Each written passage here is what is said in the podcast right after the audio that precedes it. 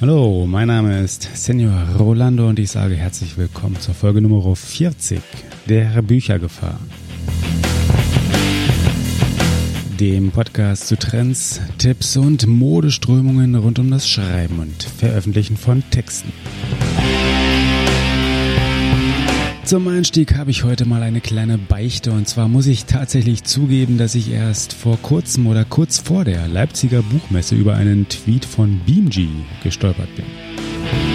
Beamg ist ein Tool für Autoren, es ist ein frisches Tool, es ist ein modernes Tool, es ist eins, das mit neuen Ideen kommt. Und es ist somit eins, das ja wie geschaffen für diesen Kanal eigentlich ist.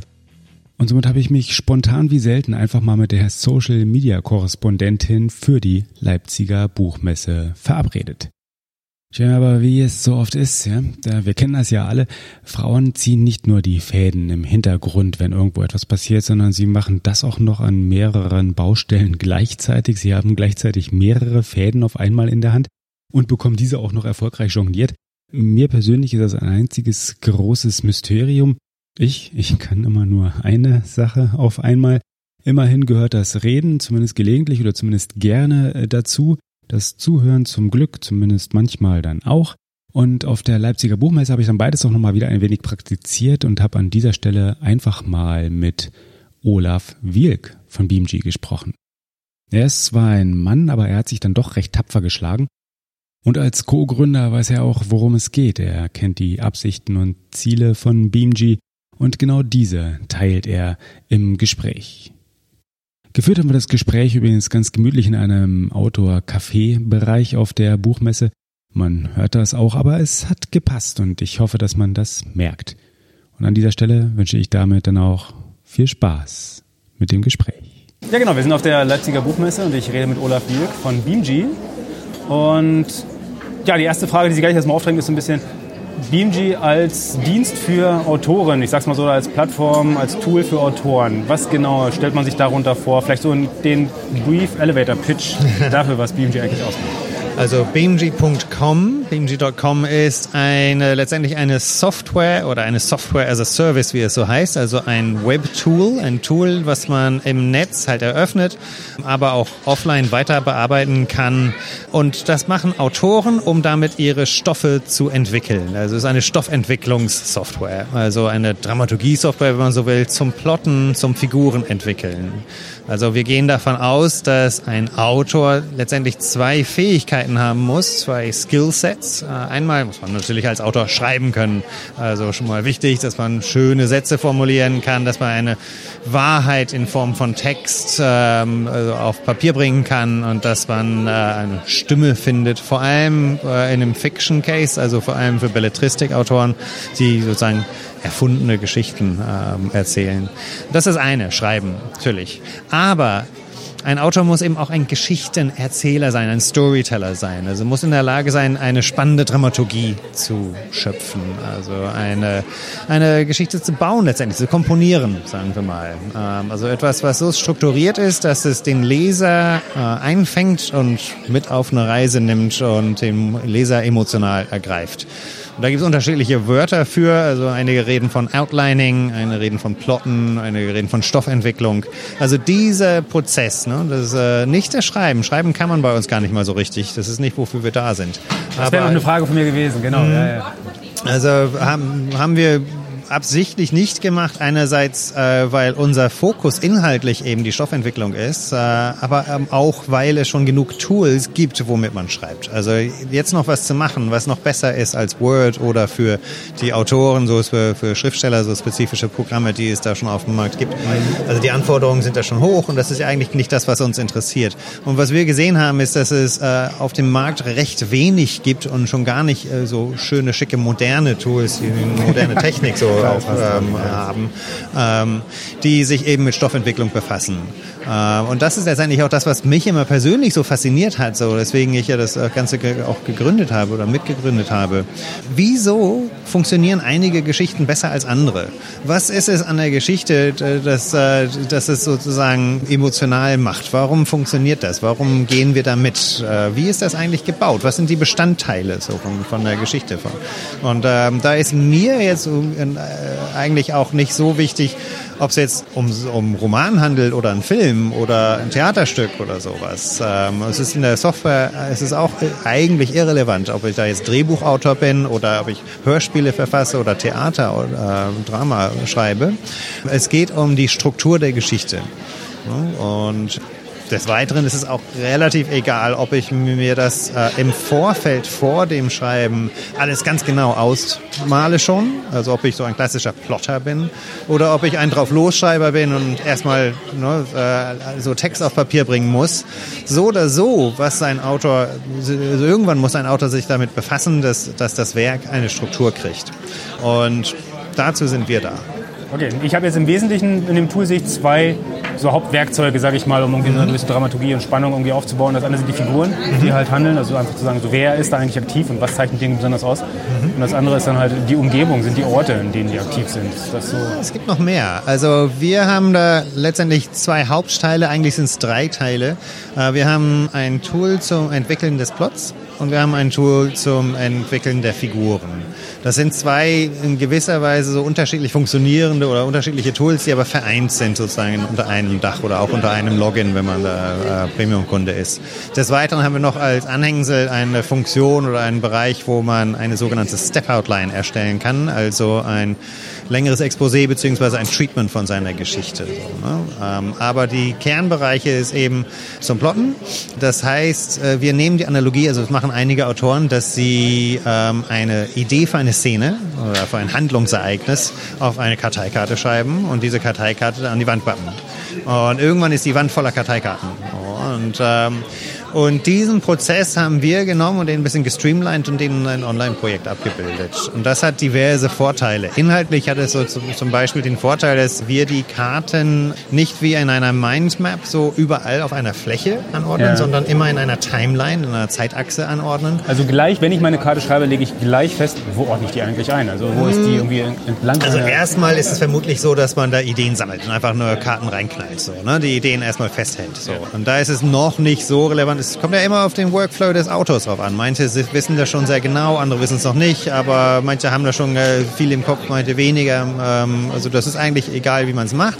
Der Punkt ist, dass sie diese Karten auf so einer Zeitachse sitzen, so magnetisch klebt es dann so auf einer Zeitachse. Wenn man viele hat, dann zoomt man so raus oder zoomt rein, damit man eine, äh, die komplette Struktur erfassen kann. Und dann kann man halt so nette Sachen machen in der Software, was man in der Wand, auf der Wand nicht machen kann, dass man sagt, okay, jetzt will ich sie sehen in der chronologischen Reihenfolge, wie diese Ereignisse zeitlich in der Abfolge passieren.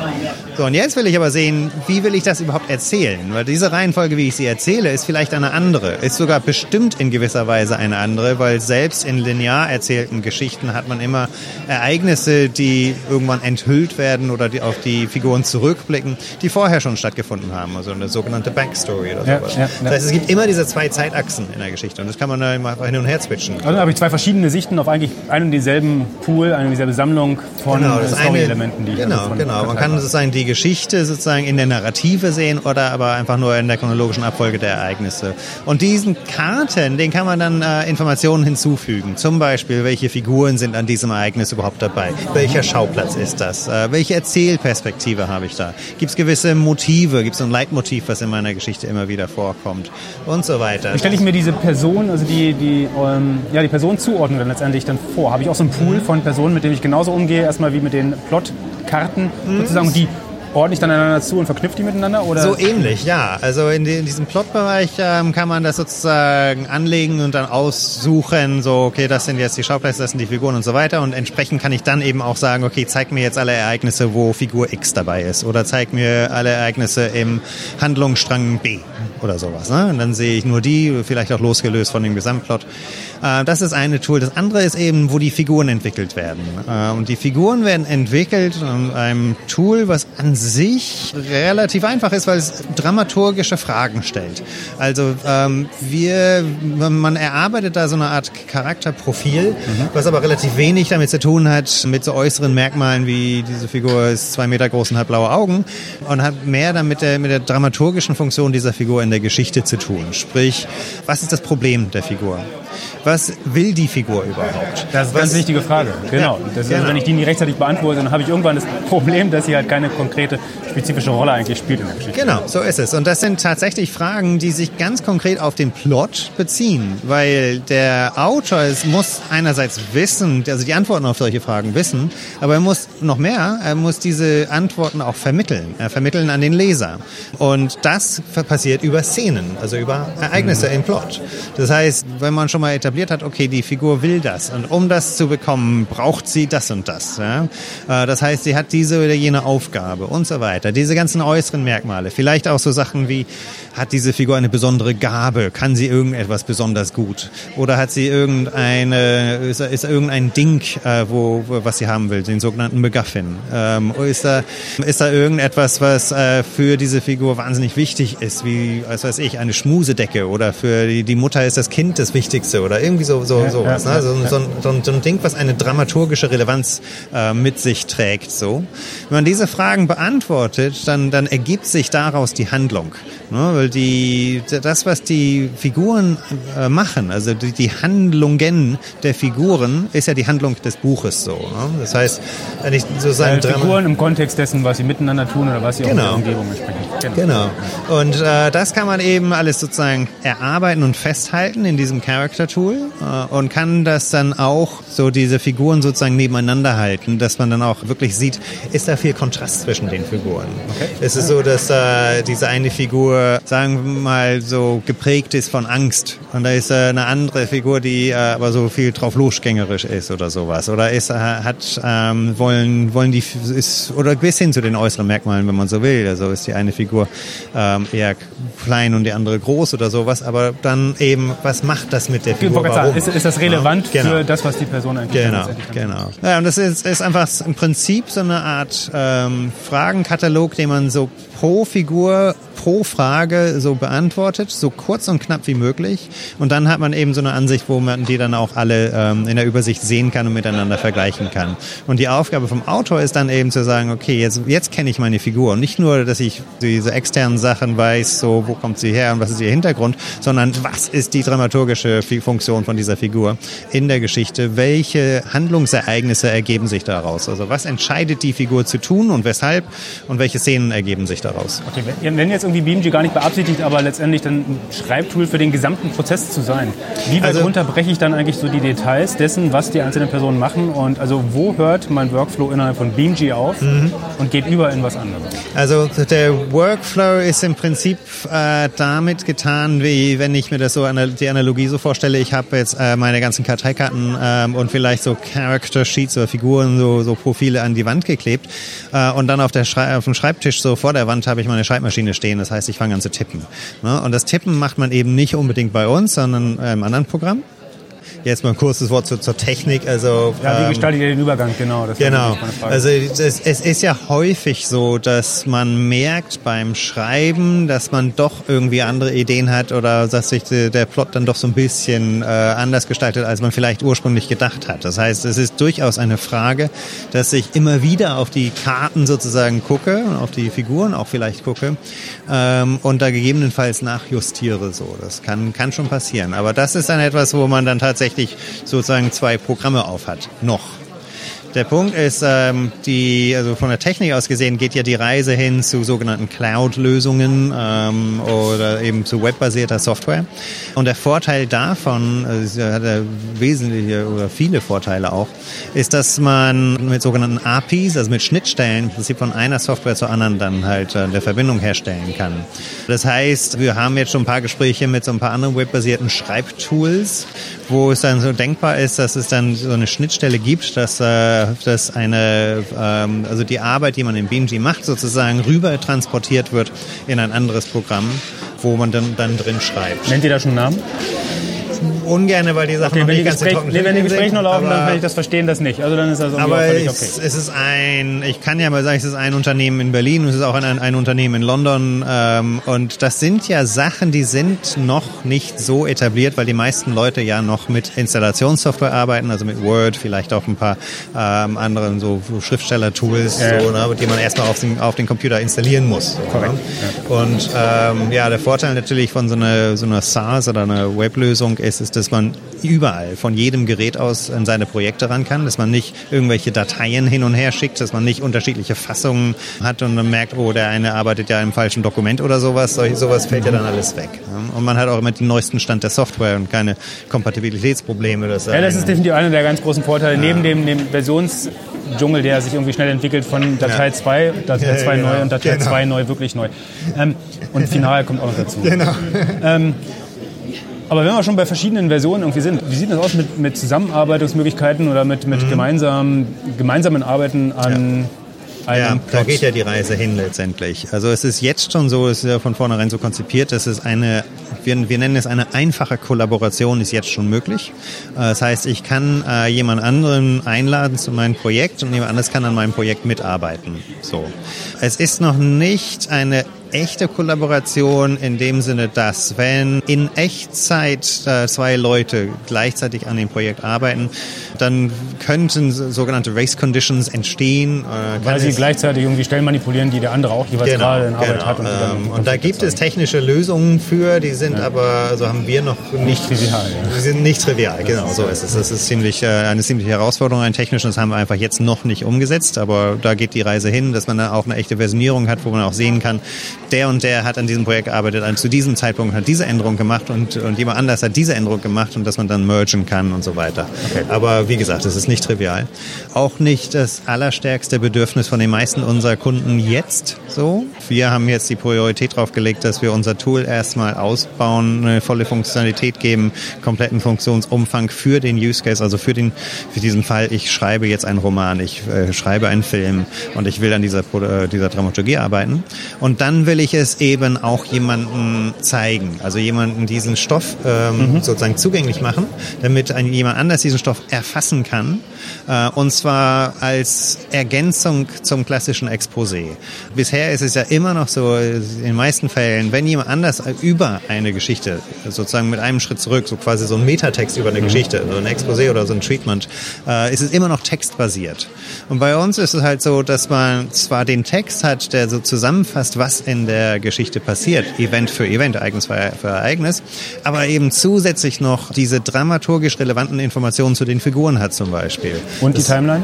Und die Timeline. Ne? Jemand anders ist eingeladen und sieht, sieht dein komplettes Projekt und kann es dann erfassen, mhm. wie es will. Und das ist jetzt, das, ähm, also es ergibt sich sehr eindeutig. Wir haben das jetzt sozusagen auch für uns äh, belegt, indem wir so einen kleinen ähm, Wettbewerb gemacht haben, wo wir Leute eingeladen haben, uns Stoffe zu liefern. Ähm, und wir haben da ein paar ausgesucht und eine dramaturgische Beratung so inhaltlich. Sind, äh, genau, das wollte ich dann gerade noch aufgreifen, unter anderem unter dem Aspekt, wen sprecht ihr eigentlich momentan an? Ist es mhm. wirklich der direkte Autor oder ist es dann über den Verlagsumweg ja, äh, irgendwie jemanden, also wie ich muss Wie zugeben, als wir Beamg ähm, konzipiert haben, dachten wir zunächst, eigentlich sind ja die Verlage oder die Content erstellenden Medienunternehmen unsere Kunden, weil wir ja hier ein Workflow-Tool bauen. Also wir bauen da etwas, was für Lektoren eigentlich ein wahnsinnig hilfreiches Tool ist. Ne? Einerseits zur Erfassung des, des Stoffs, das heißt, man kann viel schneller beurteilen, funktioniert das überhaupt als Geschichte?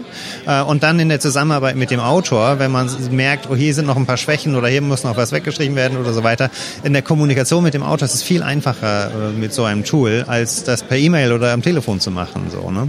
Aber wir haben dann eben auch gemerkt, um so etwas ähm, so, also in einem sogenannten B2B-Kontext zu verkaufen, also von uns als Unternehmen zu einem ja. weiteren Unternehmen wie einem Verlag, das dauert lange und ist eigentlich auch Quatsch. Wir haben das irgendwann realisiert, Anfang letzten Jahres, äh, weil die Leute, die mit dem Tool arbeiten, die die Geschichten schaffen, sind ja eigentlich die Leute, die am meisten davon haben und äh, für, für, die, für die wir uns am meisten interessieren.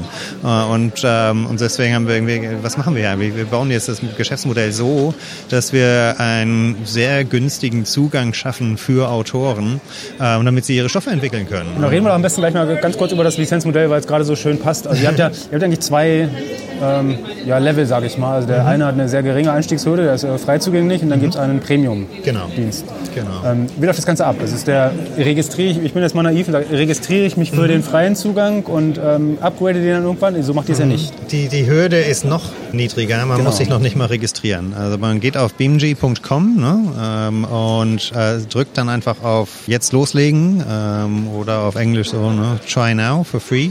Äh, und dann ist man schon im Projekt drin und dann kann man äh, ähm, ziemlich viel kostenlos benutzen. Also der ganze Plot-Outliner ist da, ganze Figurenentwicklung ist da und das Step-Outliner, also dieses äh, Treatment-Ding äh, ist auch da. Und wenn ich merke, das ist was für mich, dann kann ich mich für Premium registrieren. Das ist ein Abo, ein jährliches Abo, was man äh, da ähm, erwirbt für 59 Euro im Jahr also noch nicht mal fünf Euro im Monat. Und dafür hat man dann einerseits noch viel mehr Funktionen, also diverse Sachen, die ich im Free-Bereich nicht habe, wie zum Beispiel Erzählperspektive oder im Figurenbereich gibt es da noch viel mehr Fragen, die auch ein bisschen komplexer sind oder auch sozusagen universell für die gesamte Geschichte gelten. Und, oder auch Ansichten wie äh, diese, diese Figurenprofile, die ich dann als komplett Ansichten sehe und auch ähm, dann demnächst als PDF dann einfach ähm, ausdrucken mhm. kann und so. Ne? Äh, das alles gibt es dann im Premium-Bereich. Aber es ist ein ganz einfaches Modell. Es gibt Free und es gibt Premium. Irgendwann wird es dann auch noch Pro geben und Team ist ja ganz wichtig, wenn wir in diese, ja, in diese Kollaborationen gehen. So, ne? Aber im Moment ist es einfach Free oder Premium.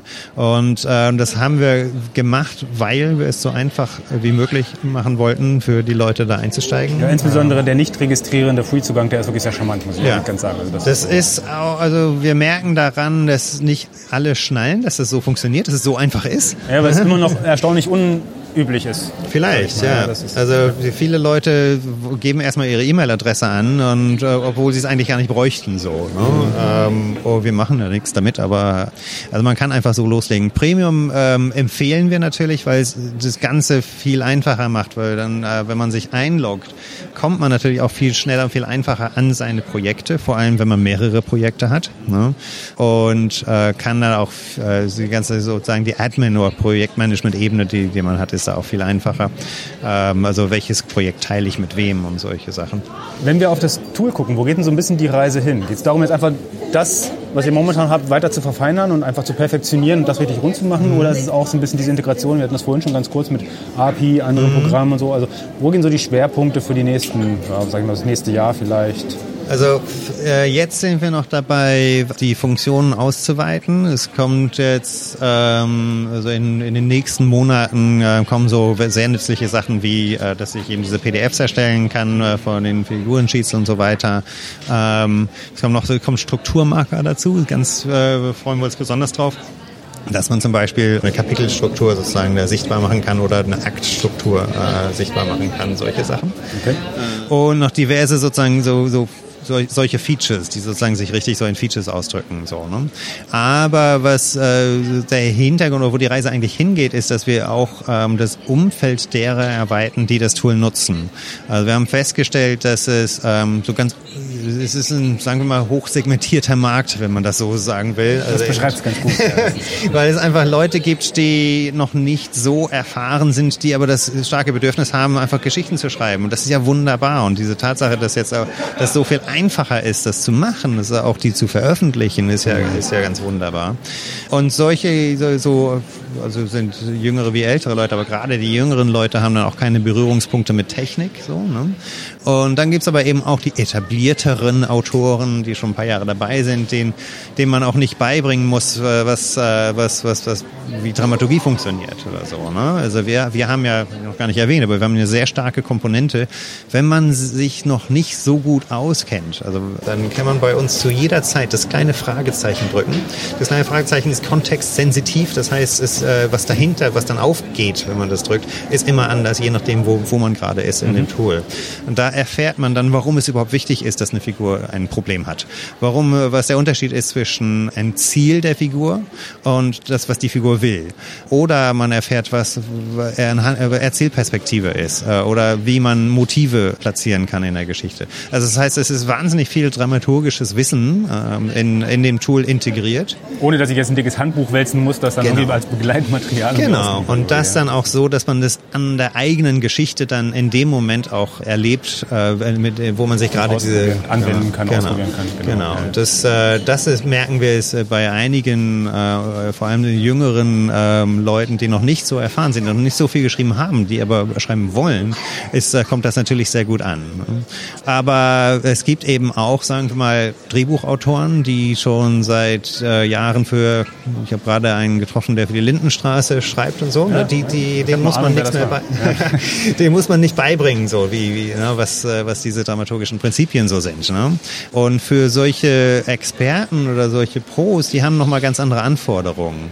Da geht's dann noch viel mehr um, äh, um Strukturmarker zum Beispiel, dass man, ähm, wie gehe ich mit seriellen Stoffen um zum Beispiel, dass ich da sozusagen eine Verschachtelung schaffe, dass äh, ähm, eine Episode sozusagen ein abgeschlossener ähm, Spannungsbogen ist, der wiederum aber in einem großen Spannungsbogen für eine gesamte Staffel oder eine ganze Serie Eine passen Rolle muss. spielt und irgendwann wieder ne? aufgegriffen wird. Ähm, und ähm, das sind so die, diese Themen, mit denen wir uns befassen und für die uns wahnsinnig interessieren und die eben auch dann uns neue Usergruppen eröffnen. Also sprich, dass wir dann nicht nur für Schriftsteller sind, aber eben auch für Drehbuchautoren und dann geht dann irgendwann auch die Reise dahin zu den Content erstellenden Medienunternehmen, also zu Filmproduktionen äh, und so weiter, wo dann so, so sag mal, virtuelle Writers Rooms, ne? also das, was man, wo dann auch die Kollaboration dann eine Rolle spielt. So, ne? Wie sieht das mit ergänzenden Angeboten aus, die ihr ja durchaus irgendwie so, zumindest im kleinen Maß irgendwie macht? Ihr seht euch schon zentral als Toolanbieter, aber ihr habt jetzt hier zur Leipziger Buchmesse, habt ihr auch so ein, ja, weiß nicht, ob ich das jetzt Coaching nennen kann oder, oder so ein Review des eigenen Ja. Plots irgendwie angeboten, auch als kleinen Wettbewerb. Ähm, Gibt es davon, gibt's davon noch mehr zu erwarten? Macht ihr das, plant ihr das noch öfter? Ist das, ist das vielleicht das, was ihr als ja, so Marktplatz, will ich jetzt mal, das greift vielleicht ein bisschen hoch, aber so potenziell auch als Leistung anbieten wollt? Oder ist das mehr so ein Tool, das zu gegebenen Anlässen wie zum Beispiel Buchmessen sich einfach anbietet, um mal ins Gespräch zu kommen?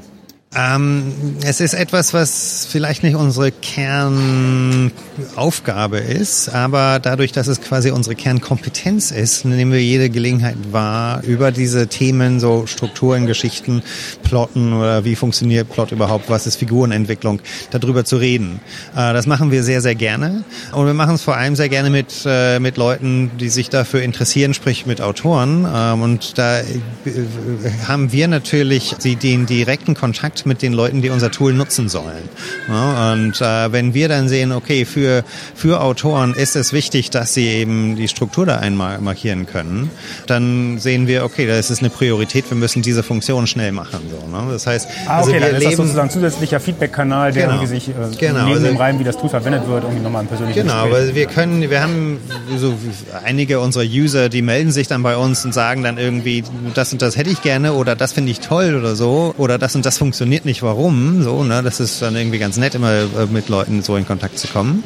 Aber natürlich sozusagen proaktiv, also wir durch Angebote wie Workshops und Vorträge und Talks und so weiter und Coaching-Sessions, dann kommen wir halt mit, äh, mit, mit Leuten ins Gespräch und merken dann auch, was, wie, wie ein Autor tickt. Und tatsächlich ist es ja so, wirklich jeder Autor seinen eigenen Workflow irgendwie hat. Also jeder Autor ist das auf ein bisschen Fall, anders. Ja. Die Frage ist, wie man, die, wie man das gemeinsam, den gemeinsamen Nenner herauskitzelt, der dann letztendlich für alle dann irgendwie... Genau. Und das ist ja das, das Spannende, weil wir versuchen ja hier was zu bauen, was für alle funktionieren sollte und eben nichts vorgibt, aber alle Freiheiten lässt, dass man damit arbeiten kann. So, ne? Trotzdem noch bedienbar bleibt. Das Genau, ist, genau. Das ist ziemliche Ja, Herausforderung. schmaler Grad. Ja. Genau. Ja, ja, ja. Und ja, wir machen das sehr gerne. Wir bieten in der Tat, also, äh, also wir haben auch eine Kooperation jetzt mit einer ähm, Berliner Schreibschule, ähm, mit Schreibhain nennt sich das. Und da werden wir jetzt so über den Sommer auch so ein paar richtige so Workshops anbieten. Da ist sind wir interessant. phys Okay. physisch so körperlich da und äh, und äh, versuchen das so beizubringen, ne? was, äh, was, was, was wir für wichtig erachten so und das ist es, es wird immer sozusagen ein, ein, ein, ein weiteres Angebot bleiben also unser unsere Kernaufgabe äh, ist es ist mit der Software und die Software so weiterzuentwickeln ne? ähm, so erreichen wir natürlich auch viel mehr Leute als Das stimmt, als im direkten One-on-One, das ist ja immer auf die entsprechenden Personen begrenzt. Genau. Aber wer das, wer sich das wünscht, also das bieten wir tatsächlich an, also bis hin zu ähm, sogar zum zum Lektorat. Also ne, also wir versuchen uns ja auch gerade so äh, ähm, zu etablieren auf auf dem Markt als ähm, so diejenigen, die sich wirklich auskennen mit Stoffentwicklung, sich sozusagen damit äh, mehr oder weniger exklusiv befassen. Ähm, Und dann lieber der qualifizierte Ansprechpartner zu sein, als irgendwie der Tausendsasser, der überall herum äh, doktort, aber nicht Genau, genau, genau. Insofern, aber wenn da jemand Bedarf hat und was von uns wissen will, also da, da, das, da, da haben wir auch Partner und so, also durch die Schreibschulen zum Beispiel ähm, oder durch Lektoratsbüros, mit denen wir zusammenarbeiten und so. Also da können wir auch äh, mit einzelnen Leuten auch arbeiten. Wunderbar. Dann danke ich soweit für das Gespräch und abschließend vielleicht noch ganz kurz die Frage, wo schicken wir nochmal jetzt Leute hin, die einfach sagen, BeamG möchte ich gerne ausprobieren? Ja, beamg.com, das, das sage ich jetzt immer so quasi auf, mit der englischen Aussprache, also man schreibt das B Doppel E M G Doppel E.com. Man kann sich das so merken, der kleine Mythos so um den Namen herum. Eigentlich äh, ist es ja, bedeutet er ja nichts, es ist so ein Kunstwort. Und als wir versucht haben, den Namen für, für die Software und für das Unternehmen zu finden, und dann waren wir so bei diesen sprechenden Namen wie so Plot Builder oder irgendwie sowas. Und das hat uns alles nicht so richtig gefallen und die Domains waren eh schon alle weg. Irgendjemand sagte dann, äh, was ihr braucht, ist irgendeine so Metapher, die für Geschichten so steht. So was wie Boy Meets Girl. Und ich so, ja, boymeetsgirl.com, gleich anmelden. Und dann dachte ich, Moment mal, boymeetsgirl.com, das führt in eine falsche Richtung. so. Mhm. Aber daraus hat sich letztendlich dieses BeamG ergeben, also dieses, diese Abkürzung BMG, also das, äh, als Boy Meets Girl für Boy, als archetypischer Plot. Das so, Boy Meets Girl, Boy Loses Girl, Boy Finds Girl again. Das ist ja wunderschön. Das ist auch ein schönes Schlusswort. Vielen Dank für das Gespräch. ich habe zu danken. Vielen Dank. Tja, und das war es auch schon wieder aus dem Gespräch mit Olaf Wilk, einem der Co-Gründer von BeamG. Mein Dank gilt jedoch nicht nur ihm, sondern wie gesagt auch in besonderem Maße Nadine Kube, welche die Fäden im Hintergrund gesponnen hat, alle beieinander gehalten hat und somit das Gespräch überhaupt erst ermöglicht hat. Sie hat dafür gesorgt, dass es stattfinden konnte. Und ich zum anderen übrigens natürlich auch, wie schon erwähnt, überhaupt erst auf BeamG aufmerksam geworden bin. Und es wäre ein Verlust gewesen, wenn nicht. Es wäre sehr schade gewesen, denn Tools und Plattformen, die eine Professionalisierung im Schreibprozess unterstützen, helfen uns allen. Und das macht BeamG auf jeden Fall, sei es hier an der Stelle durch konkreten Nutzen eben dieses Tools oder sei es ganz generell durch eine gewisse Attitüdenverschiebung hin zu besseren Texten, in dem der Fokus genau auf Werkzeugen, auf Mitteln und Methoden zum Schaffen besserer Texte liegt. Man kann somit durchaus sagen, dass das Strukturieren und Planen mit Werkzeugen wie BeamG helfen, bessere Texte zu erschaffen. Und bessere Texte lesen wir ja nun wirklich alle gern und schreiben sie sogar noch viel lieber. In diesem Sinne wünsche ich frohes Plotten, frohes Figuren entwickeln, ganz allgemein frohes Schreiben. Ich sage bis zum nächsten Mal, wenn wir vielleicht sogar weitere Schätze von der Buchmesse heben. Adios.